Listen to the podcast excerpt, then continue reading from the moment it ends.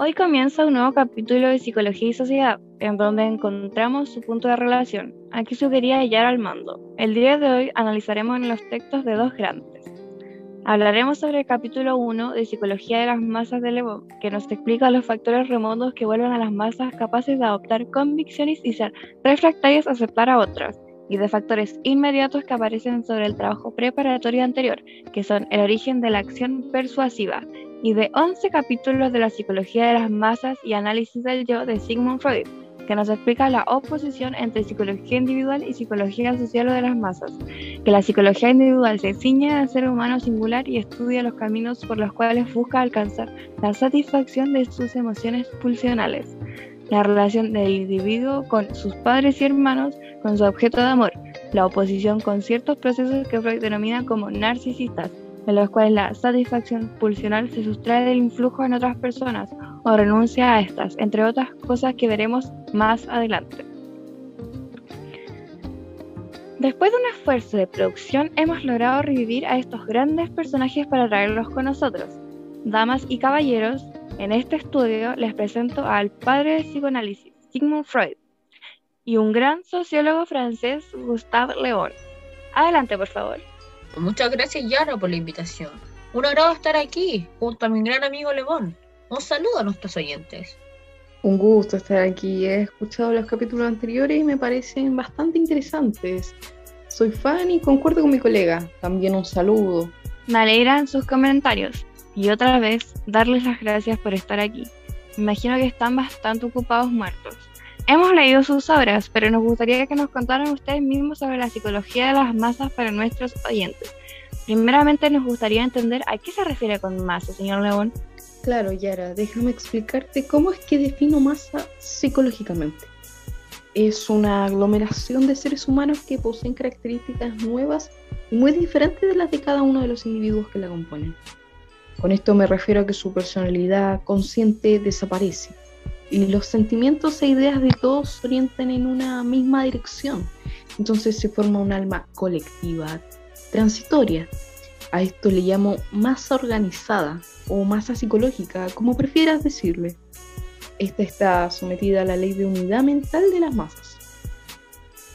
Con la ley de unidad mental se refiere a que por contagio se funden las mentes individuales creando una unidad mental que hace perder a cada uno su individualidad, ¿cierto? Y si nos podría decir qué es contagio. Así es, el control personal desaparece, todo pasa a ser homogéneo. Sería la primera causa de la aparición de las mausas, con lo que las reacciones de la masa pasan a ser irracionales e irresponsables, cosas que en individualidad probablemente no harían. Dejan a la luz la maldad humana, Luego tenemos el contagio como segunda causa. Es cuando los sentimientos y actos son muy contagiosos dentro de la masa, por lo que se pueden abandonar muy rápido los intereses personales por lo de la masa. Ahora, el contagio es una exteriorización de la sugestionabilidad, nuestra tercera causa. El ser humano puede quedar en un estado en donde al perder su personalidad consciente, eh, obedece todas las sugestiones, desaparece la voluntad y el discernimiento.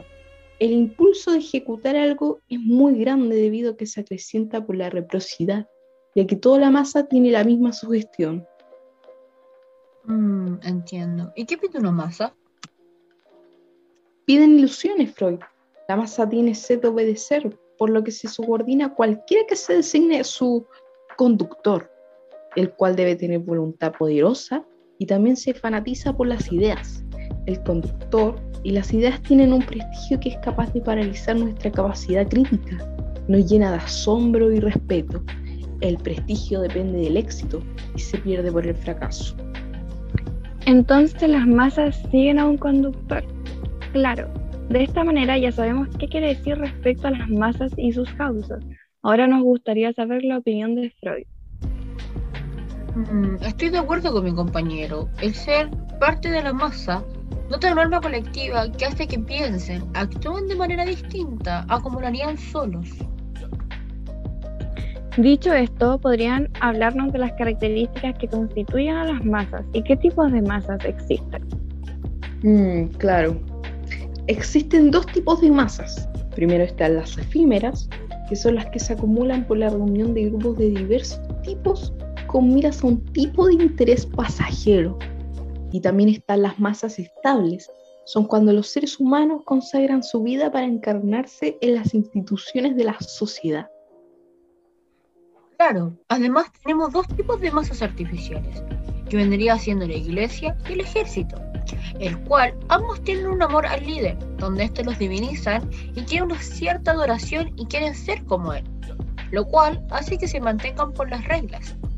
Estos tienen un amor que los une, ya sea familia, amigos, etc.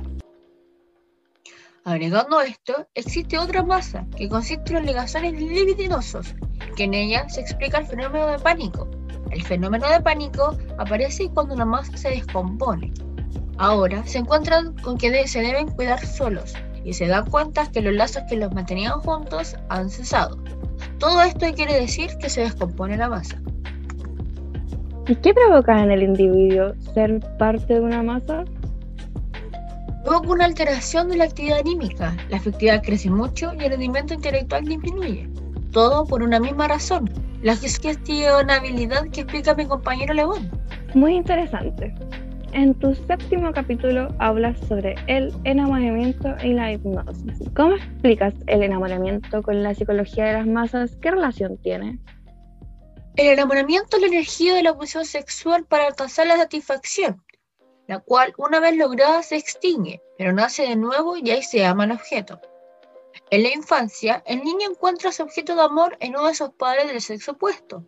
Se reúnen sus cuestiones sexuales y al crecer este objeto se convierte en un amor tierno, por las concepciones creadas por la sociedad, ya que está prohibido moralmente. Este renuncia a sus metas sexuales. En la pubertad, esas metas cambian y se inician nuevas aspiraciones. Su relación con el objeto se caracteriza por la cooperación entre pulsiones de metas no inhibidas y pulsiones de metas inhibidas. Con estas dos puede medirse el grado de enamoramiento. Muchas gracias por la explicación. Ahora tendremos una pequeña pausa. Los dejamos con esta obra de arte. Nos vemos a la vuelta.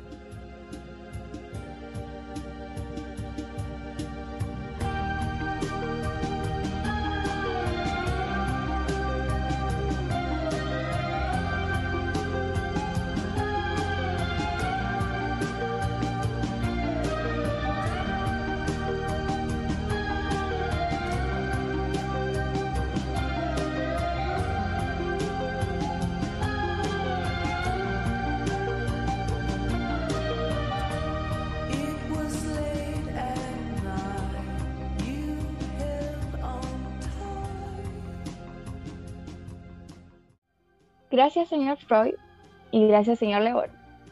Luego de tener en claro lo que es una masa, sus tipos y causas, me gustaría aprovechar de hacerles una última pregunta antes de despedirlos. Por supuesto. Adelante, querida. ¿Cómo aplicarían lo antes hablado en la actualidad? Mm, interesante pregunta, pero ocupa el comodín pasa palabra. Pero Freud, bueno, aún muertos estamos saltando de la actualidad, ¿no? Y de lo que pasó en Chile. Mm, cierto, me el sucedido y sería un gran ejemplo lo que queremos explicar. Sí, claro. Mira, te explico. Aplicaría lo del alma de las masas, un alma que les hace sentir, pensar y actuar de un modo completamente distinto de cómo lo haría cada uno por separado. Ah, claro, con el tema de la nueva constitución. Sí, exactamente eso me refiero. Hubo manifestaciones que se desbordaron, vimos mucha violencia, Claro, hubieron excepciones, pero tomaremos el caso anterior. La meta era sacar la constitución de Pinochet. Mmm, verdad. También vemos cómo se fusionaron diferentes individuos, como las diferentes hinchadas de aquel deporte que está de moda ahora. ¿El balompié? Le llamamos fútbol. Ah, claro, ese mismo. Bueno, el punto es que la masa se estableció por un bien común, pero con características de masa efímera como soldados momentáneos. Me refiero a aquellos manifestantes que se fusionaron por un bien común, el cambiar la constitución. Queda claro, señor León, y gracias también, señor Freud, a ambos, por prestarnos su tiempo. Ha sido un placer. Recuerden que a las 12 en punto se acaba el hechizo. Tienen que volver a su tumba. sí, cómo olvidarlo. Gracias por la invitación. Espero que hayan entendido. Sí, muchas gracias por la entrevista y por tu acogedora bienvenida. Hasta pronto. Que les vaya muy bien. Muchas gracias por asistir. Ya a nuestros queridos oyentes los dejamos y nos despedimos. Están invitados a escuchar el siguiente capítulo.